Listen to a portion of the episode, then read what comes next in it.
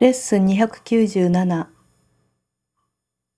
許しは私が与える唯一の贈り物です。許しは私が与える唯一の贈り物です。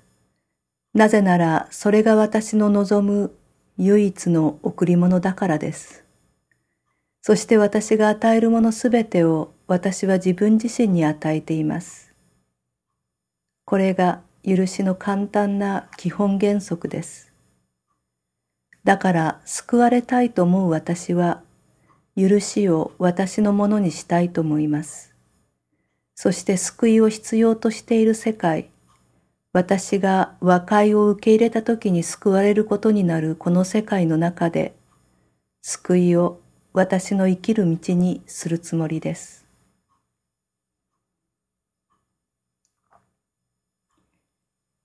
父よ、あなたの方法はなんて確かなことでしょ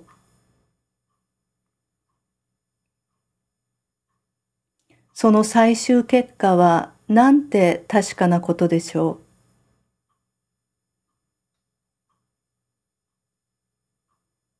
う？私の救いにおける一歩一歩は、すでに実に正確に定められ、あなたの恵みによって達成されています。